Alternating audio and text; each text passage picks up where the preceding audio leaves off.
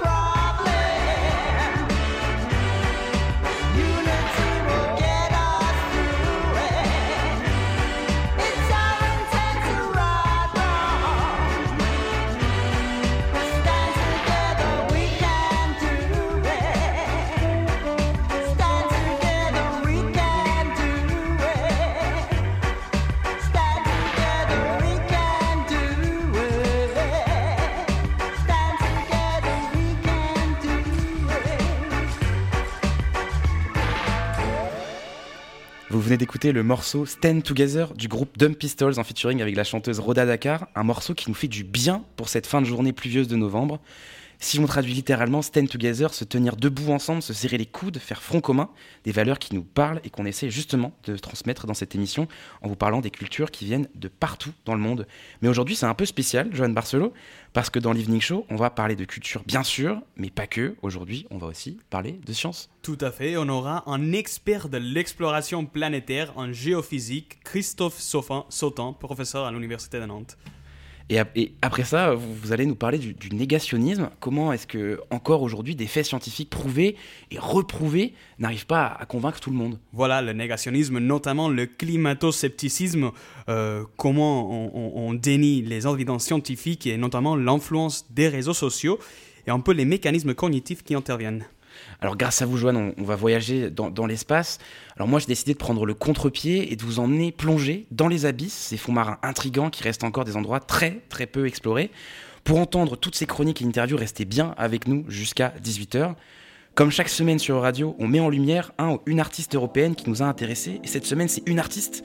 On vous transmet les ondes célestes de la française Celia Wa en featuring avec la rappeuse ougandaise Awari. Vous écoutez leur morceau Engraved, il est 17h,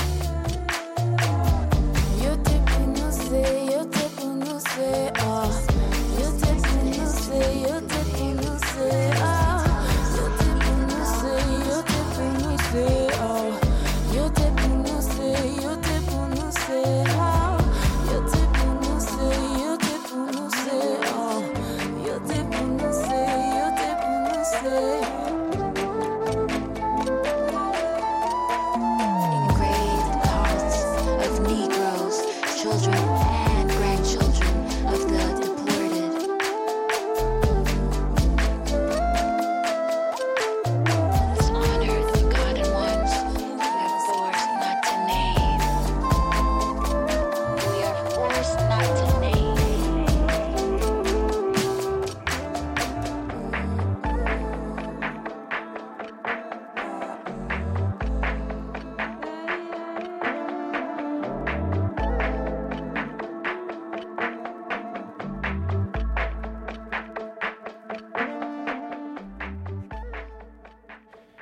C'était Engrave de Celia Wa en featuring avec la rappeuse ougandaise Awori, un morceau paru dans son EP Wastral en 2021, toujours dans ce groove entier propre à Celia Wa, fusionné avec une électro-futuriste et accompagné par le son d'une flûte traversière très jazzy. Toutefois, ce morceau se démarque un peu des autres, de, des autres morceaux pardon, de l'EP, car il est plus astral ou plus spatial. L'espace et l'astronomie inspirent beaucoup la musicienne guadeloupéenne Celia Wa et donne d'ailleurs le nom à l'EP Wastral, un mélange de Wa qui vient de Celiawa donc, et de Astral. Si ça vous tente, vous pouvez aussi aller écouter sa dernière collaboration avec Laurent Barden et Tigre d'eau douce. C'est une musique qui s'appelle Joue en nous une vibe vraiment particulière qui pourrait rendre qui pourrait rentrer dans une playlist pour passer un bon dimanche sous la couette. Merci beaucoup à Marie Le Diraison de la programmation musicale de radio pour ce choix d'artiste et qui chaque semaine nous présente sa chronique pour approfondir, le sujet. Vous écoutez toujours Radio, vous nous écoutez peut-être en courant ou dans votre voiture après le travail, mais dans tous les cas, on vous accompagne et on repart avec un morceau qui vient tout droit de Suisse d'un artiste que j'aime beaucoup, qui m'a fait groover, notamment avec Varnish la piscine, sur son dernier album sorti cette année. On s'écoute Blueberry partie 1 de Makala.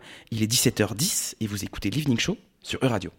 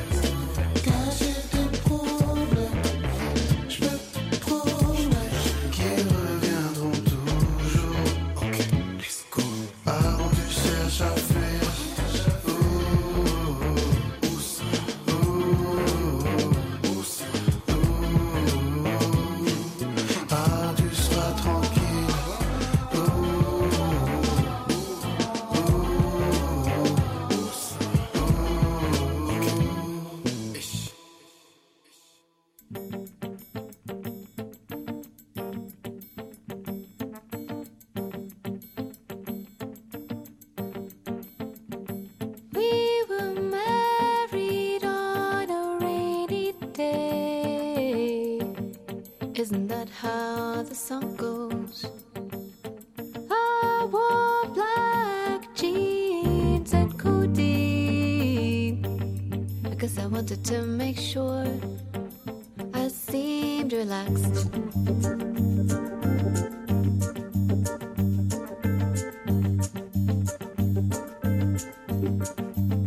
It's just for contractual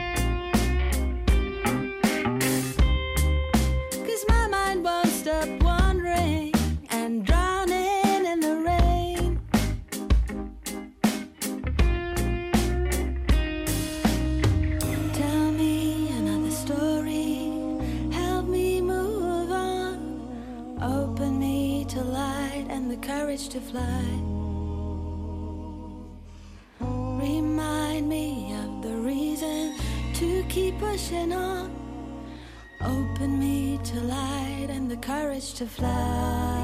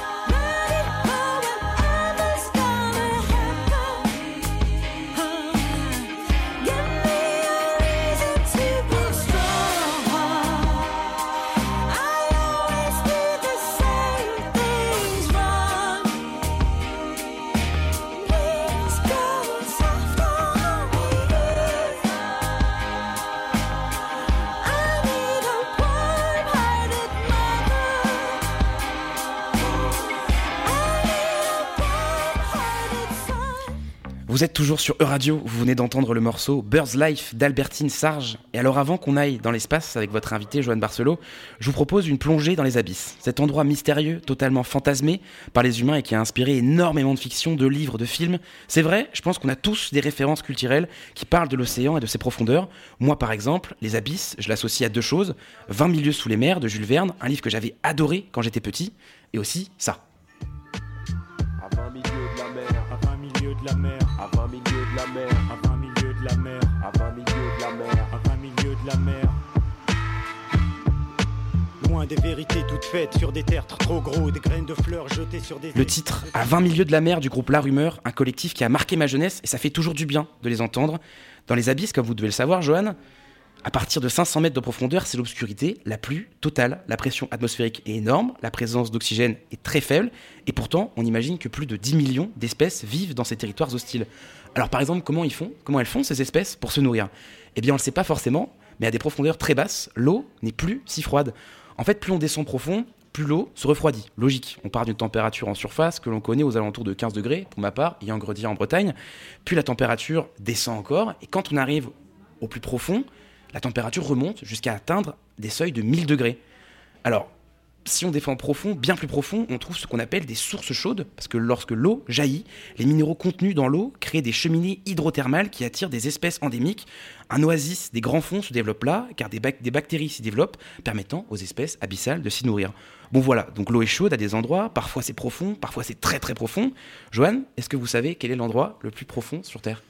Hmm, je sais pas, euh, est-ce que c'est cœur? Non, c'est la fosse des Mariannes, mais bien essayé. Est-ce que vous connaissez à peu près la profondeur exacte? Surprends-moi. 11 000 mètres plus ou moins. À titre de comparaison, l'Everest, ça fait seulement 8 848 mètres.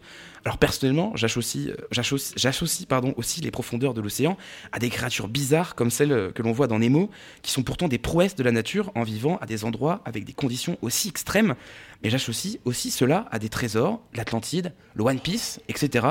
Mais en effet, selon l'UNESCO, on trouve dans les abysses pour l'instant 3 millions d'épaves. Et sur France Inter, le 30 octobre dernier, j'entendais dans l'émission Interception cette phrase Je cite Je reste persuadé que quelques-unes des plus grandes découvertes de l'archéologie dans le futur de manière générale se feront sous la mer parce que c'est là que sont nos grandes réserves de musées. Il est incontestable que notre plus grand musée, il est aujourd'hui sous la mer. Alors voilà, pour ce petit point sur les abysses, les fonds marins deviennent aujourd'hui un territoire qui, comme tout territoire qui n'est pas encore exploité, le sera dans quelques années. Les, abysses sont aujourd'hui inscrits au patrimoine, patrimoine mondial de l'humanité, mais est-ce que cela stoppera les humains? Bien sûr, si ces questions évoluent, restez à l'écoute de radio pour qu'on vous tienne au courant. Allez, on repart. Pour un nouveau titre qui vient tout droit de la Belgique en passant par le Portugal, une rappeuse, compositrice et interprète qui fait vibrer la scène hip-hop bruxelloise. Préparez vos meilleurs moves parce que c'est Blue Samu avec son morceau Elastico qui arrive dans l'Evening Show.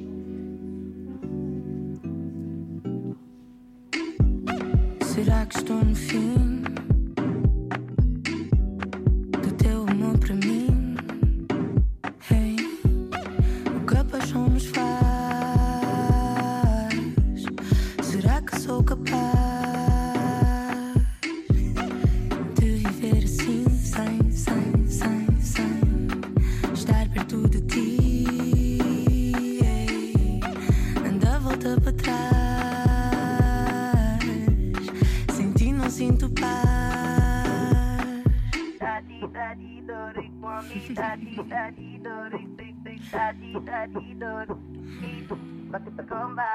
Eu dá-me, dá-me amor e dá-me, dá-me dor. Eu dá-me, dá-me amor.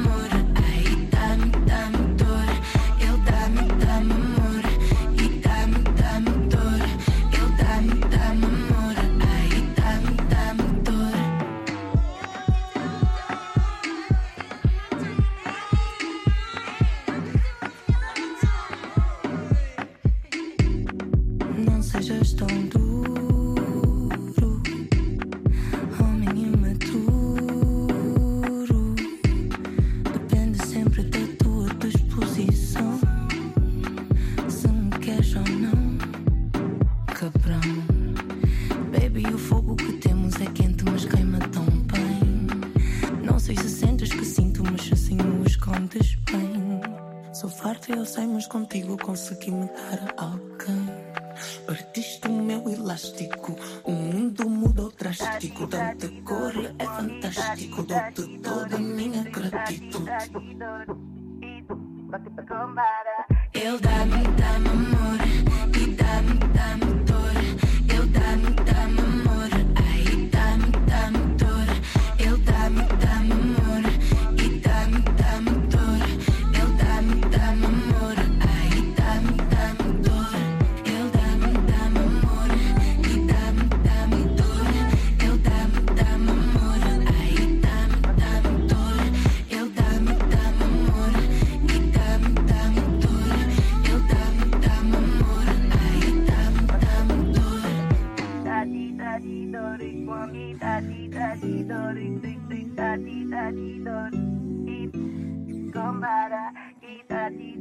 di da ri, gua mi da di da di da ri, ding ding da di da di da.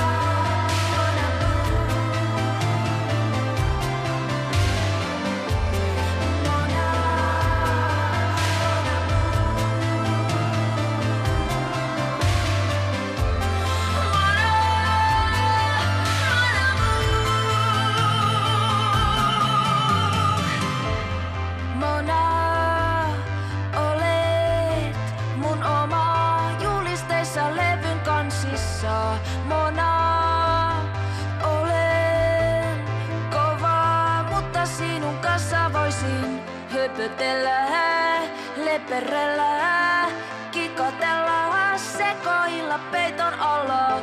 Hekotella, lekotella, poistotella, vähän pukeisiin arannolla. J'adore ce titre. C'était Mona de l'artiste Liku Clemeti. C'est l'heure de l'entretien et Joan Barcelo et son invité sont avec nous en studio. Messieurs, je vous laisse la parole. Donc, bien qu'on te dit, euh, on a déjà un autre invité avec nous et sa présence tombe très bien aujourd'hui. C'était pas prévu, mais mon cher Brio, ça c'est la magie de The Evening Show. On s'est levé avec la nouvelle du décollage enfant de la fusée Artemis de la NASA. Tout le monde est content, on va marcher sur la Lune. Et justement, nous avons avec nous un expert de l'extraterrestre, de l'au-delà de notre planète bleue, ou euh, plutôt grise, si vous êtes à Nantes. Christophe Sautin, vous êtes géophysicien, vous avez travaillé à la NASA et actuellement vous êtes professeur au département sciences de la Terre et de l'univers de Nan- de Nantes Université. Bonjour. Bonjour. Donc on va bien parler de votre travail d'investigation, mais d'abord, l'actualité l'oblige. Euh, la fusée Artemis a décollé aujourd'hui. Elle part pour euh, la Lune. Euh, pourquoi on regarde à nouveau vers la Lune après une demi-siècle? Je pense que c'est un programme d'exploration humaine. Et donc, euh, je pense que la NASA a envie d'envoyer des hommes en dehors de, de la Terre. Et donc, la Lune est, une étape. hein. On se souvient des premiers pas de l'homme sur la Lune. Et je pense que la NASA a envie de, refaire et de renvoyer des, des hommes euh, sur la Lune. Alors le but est un peu plus large. hein. Quand vous lisez le, programme Artemis, hein, c'est en fait de construire une base lunaire. Donc on, va bien au-delà de simplement envoyer quelqu'un qui marcherait sur la Lune. Mais ça, c'est de l'exploration, euh, je dirais, humaine. Et ma spécialité n'est pas vraiment dans l'exploration humaine. Je suis plus dans l'exploration robotique et dans les missions scientifiques. D'accord. Donc, euh, et juste pour, revenir là-dessous, cette base euh, lunaire, à quoi peut servir, soit dans la Lune ou soit dans des autres planètes du système solaire, d'établir euh, des machines sur place pour l'explorer Alors, c'est une bonne question. hein. C'est sûr qu'au niveau scientifique, on arrivera toujours à trouver des opportunités hein, pour mieux comprendre le système Terre-Lune, pour savoir ce qui s'est passé lorsqu'un impact a heurté euh, la Terre et a formé donc ce système Terre-Lune. hein. Euh, on aura peut-être des informations même sur ce qu'était la Terre il, y a, il y a- plus de 4 milliards d'années quand cet impact est arrivé. donc c'est très intéressant d'étudier le, le- la Lune au niveau de mettre une, une base lunaire. Euh, je pense que vous posez une bonne question, hein, savoir euh, à quoi va servir une base lunaire. Alors, quand vous lisez le programme de la NASA, c'est en fait un pas pour ensuite installer une base sur Mars. Donc, c'est un petit peu s'entraîner. La Lune n'est pas très très loin, c'est 400 000 km de, de la Terre. Quand même. Donc, oui, mais bon, on y va en trois jours, hein, alors que si vous voulez aller sur Mars, il faudra compter au moins six mois pour y aller. hein. Donc, ils, ils mettent ça en, en perspective. Maintenant, on verra si, si, si, si l'homme peut aller là-bas. Enfin, les conditions ne sont pas favorables hein, pour, euh, pour aller sur la Lune. Donc, il reste encore euh, des sacrés défis, mais où est-ce qu'on en est euh, dans la connaissance du système solaire? Quels sont les, les mystères? Alors là, dans les 60 dernières années, on a évidemment beaucoup appris du système solaire. Euh, il y a 60 ans, enfin, je me souviens que on se posait très peu la question de savoir si la vie existait en dehors de la Terre. En fait, hein, on supposait que la vie existait en dehors de la Terre. Quand vous regardez des films de science-fiction ou que vous écoutez des émissions qui datent des années euh, 40, 50, hein, on parlait de la vie sur Vénus, on parlait de la vie sur Mars. la question n'était même pas est-ce qu'il y a de la vie sur Mars? La question c'était quel type de vie existe-t-il sur Mars et puis on a envoyé donc des sondes explorer euh, Mars, explorer Vénus, et là on s'est rendu compte que la vie était euh, impossible actuellement. Enfin, sur Mars, on pose la question de la vie. Lorsque Mars s'est formé, donc il y a à peu près 4 milliards d'années, où les conditions étaient assez similaires aux conditions qui existaient sur Terre, et donc se pose la question des conditions qui sont similaires, est-ce que la vie a émergé aussi sur Mars comme elle a émergé sur Terre il y a 4 milliards d'années? Donc voilà, c'est justement ça où vous vous concentrez, étudier les environnements des autres planètes. Vous avez récemment obtenu même un important finan- financement du Conseil européen de la recherche pour le projet PROMISE. PROMISE est l'acronyme de Pres- Presence and Role of Organic Matter in Icy Satellites and Extrasolar Planets. L'acronyme est très bien trouvé. D'abord, euh, félicitations. Merci. Euh, pour- pourquoi, pourquoi vous vous intéressez à la matière organique dans les autres planètes et lunes? Alors la matière organique, les molécules organiques euh, euh, vont fabriquer euh, les briques du vivant. On sait qu'on a des acides aminés dans les météorites, on sait que la vie a choisi quelques acides aminés pour se développer, il y a d'autres molécules organiques, hein, et on s'est rendu compte qu'en fait, de nombreuses molécules organiques étaient produites au tout début de l'histoire du système solaire. hein, petit peu loin du, du Soleil. Et la mission Rosetta de l'Agence spatiale européenne a été très importante. On s'est rendu compte que euh, quand on regarde la proportion de molécules organiques qui étaient dans, la comète, hein, eh bien c'est euh, quasiment équivalent à la quantité de roches qui sont aussi présentes dans la comète. Donc on aurait à peu près euh, 50-50 de, de, roches et, et de matière organique. Donc beaucoup de matière organique. Dans les environnements des lunes de Jupiter et de Saturne, on a aussi de l'eau, hein. donc on a des molécules organiques, on a de l'eau, hein, et on commence à se demander si, euh, au fond de cette eau, vous parliez des abysses là tout à l'heure, juste avant l'émission, enfin, eh bien au fond de ces océans extraterrestres, hein, qui sont en contact hein, avec la roche, dans lesquels il y a de la matière organique, est-ce qu'on n'a pas un environnement qui est favorable pour qu'une vie puisse euh, se développer? Donc c'est un des objectifs euh, des futures missions qui vont être envoyées vers les systèmes de Jupiter et de Saturne. Donc il y a quand même des parties de la formule de la vie, reste à voir, euh, reste à bien l'explorer. Vous avez évoqué le projet Rosetta de l'agence européenne euh, spatiale européenne. C'est une agence que peut-être on connaît moins que la NASA euh, aux États-Unis. où Vous avez d'ailleurs travaillé. Où est-ce que est l'Europe dans cette carrière spatiale entre les États-Unis, entre la Chine Alors l'Europe a des projets qui sont très ambitieux et des projets qui ont très très bien marché. Donc j'ai parlé de la mission Rosetta, mais euh, là on est en train de préparer la mission JUICE. hein. D'ailleurs il y a de nombreux Nantais qui sont impliqués dans la mission JUICE. Olivier Grasset, qui est aussi professeur au laboratoire, était l'un des co-chairs scientifiques pour définir donc, euh, cette mission. Et cette mission va aller explorer le système de Jupiter et va se mettre en orbite autour du plus gros satellite de Jupiter qui s'appelle Ganymède un satellite qui est passionnant aussi. hein.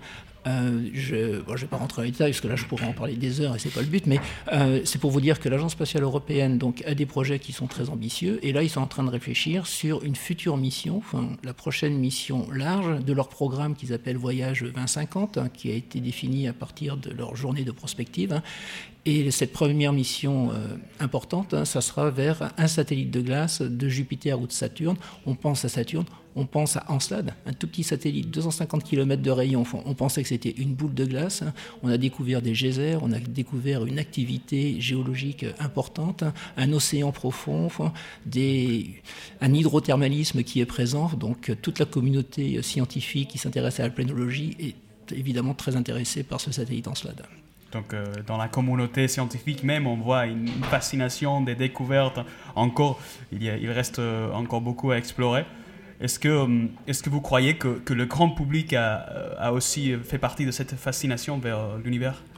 Ah, je pense que oui. euh, Quand j'en discute autour de moi, bah, tout le monde regarde le ciel. hein. et tout le monde, en regardant le ciel, en voyant les étoiles, euh, se demande bah, qu'est-ce qu'on fait là, nous, sur Terre On est un tout petit point dans notre galaxie. euh, on est, le Soleil, c'est une étoile parmi euh, quelques centaines de milliards d'étoiles dans la galaxie. Il y a des centaines de milliards de galaxies euh, dans l'univers. On a le James Webb Telescope qui a été envoyé, qui nous montre des images absolument spectaculaires des premières étapes, des premières étoiles qui se sont formées hein, après le Big Bang il y a 13,5 milliards d'années. hein. Et quand, oui, quand, on en parle, oui, les- les personnes sont fascinées. Bon, j'enseigne à, à l'université. hein. Euh, J'ai 500 étudiants pour un, cours d'introduction à l'astrophysique. hein. Quand on montre des images comme ça, évidemment, il y a des questions qui viennent, de savoir comment est-ce qu'on est arrivé à cette Terre au bout de 13,5 milliards d'années, et évidemment comment on est arrivé à cette vie, hein, et savoir si on est un petit peu unique dans l'univers ou bien si des terres existent aussi ailleurs. Eh bien, ce sont des questions d'une largeur, époustouflante. En tout cas, euh, Christophe Sautin, on continuera à suivre euh, les explorations spatiales euh, avec notamment, par exemple, la fusée Artemis. Je le rappelle, vous êtes géophysicien et vous êtes professeur à Nantes Université. Merci beaucoup d'être avec nous. Ben, merci de l'invitation et plaisir de discuter avec vous. Merci beaucoup. Merci beaucoup Christophe Sautin. On continue de vous accompagner jusqu'à 18h en retournant une nouvelle fois du côté de l'Angleterre avec le groupe Asian Dub Foundation et ses influences raga, jungle, hop hip hop et électro. C'est le titre Change. Il est 17h et vous écoutez Radio.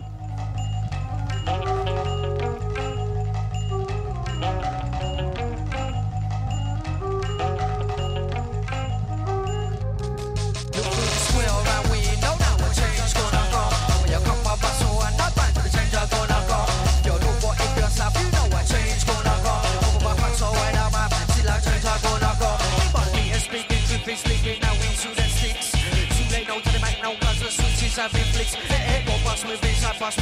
the wrong way You're screwing up, up, come back another day. Older, young, you know I change what I'm from No matter where you're from, what color, black, white or wrong Government man, brand, They say criminal justice, bring me ball, where they get it from?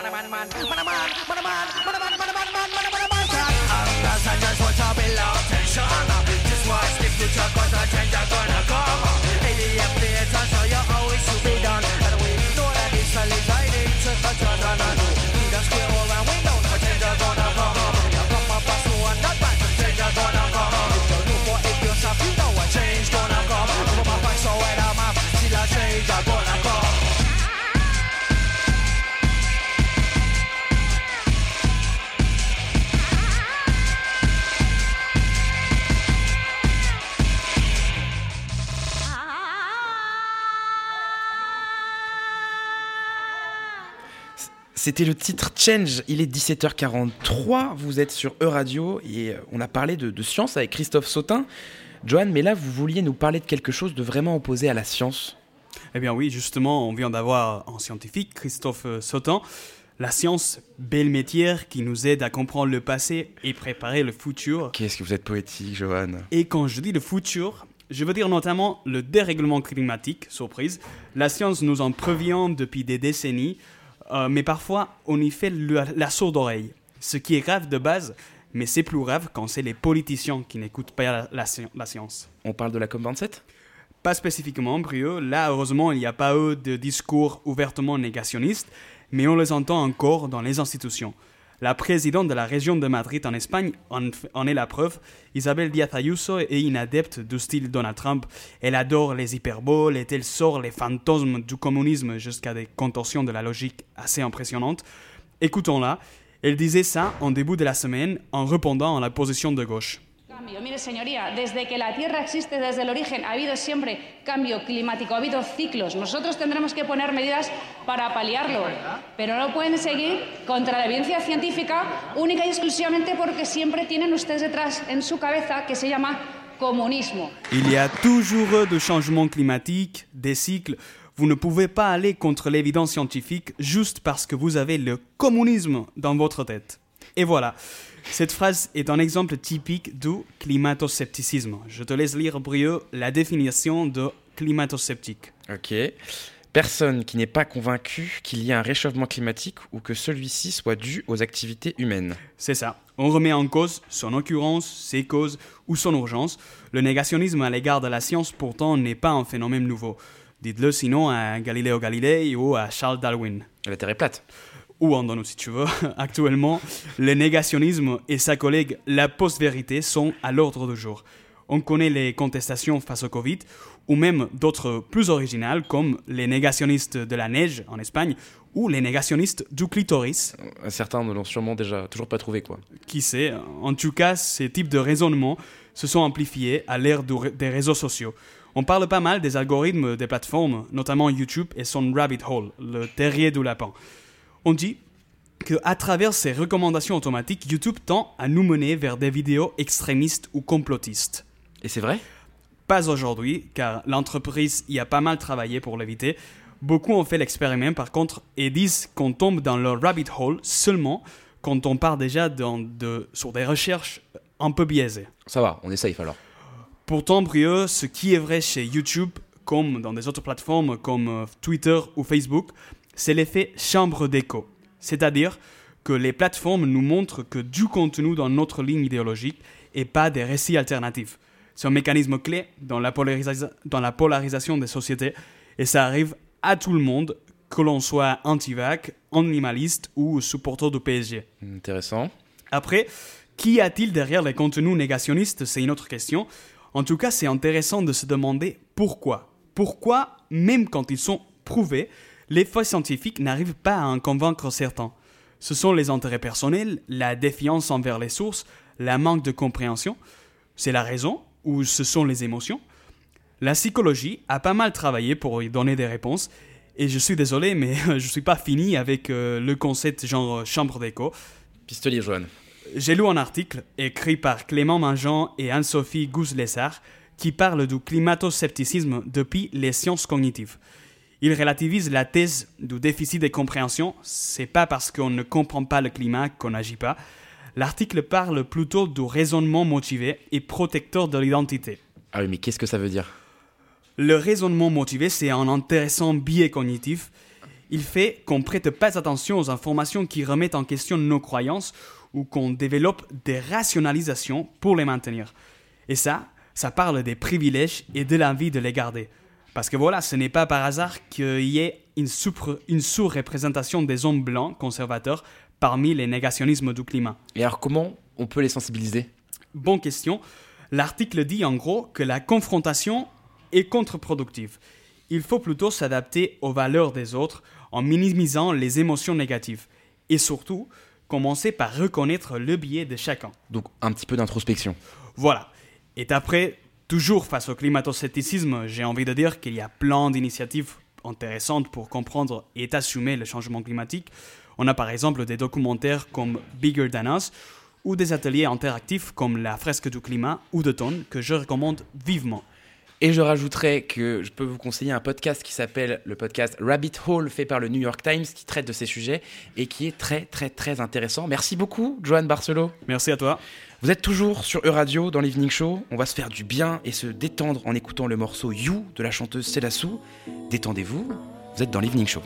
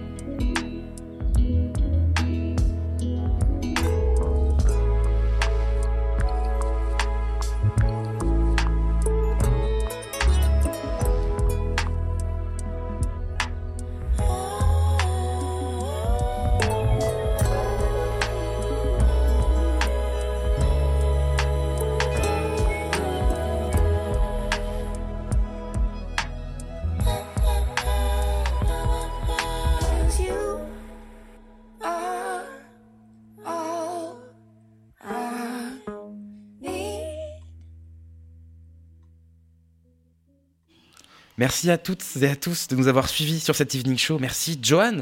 C'est la dernière fois que vous allez, vous allez entendre sa douce voix monotone. Un dernier mot, Johan. Bah, mon depuis, je pars, mais c'était une sacrée expérience. Merci beaucoup aussi à vous, euh, Brio. Merci pour, son, pour votre bonne humeur, pour votre grand sourire tous les jours à la rédaction. C'était très agréable de travailler avec vous, je tenais à vous le dire.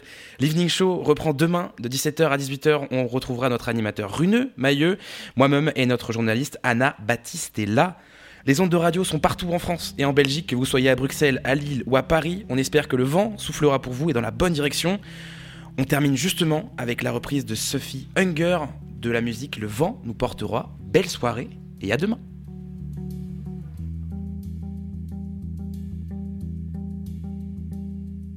Je n'ai pas peur de la route, faudrait voir, faut qu'on y goûte des méandres au creux des reins. Tout ira bien. Le vent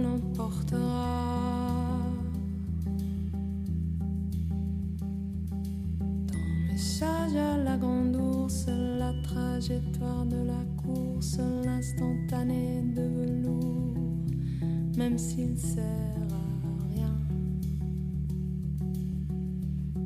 Le vent l'emportera, tout disparaîtra.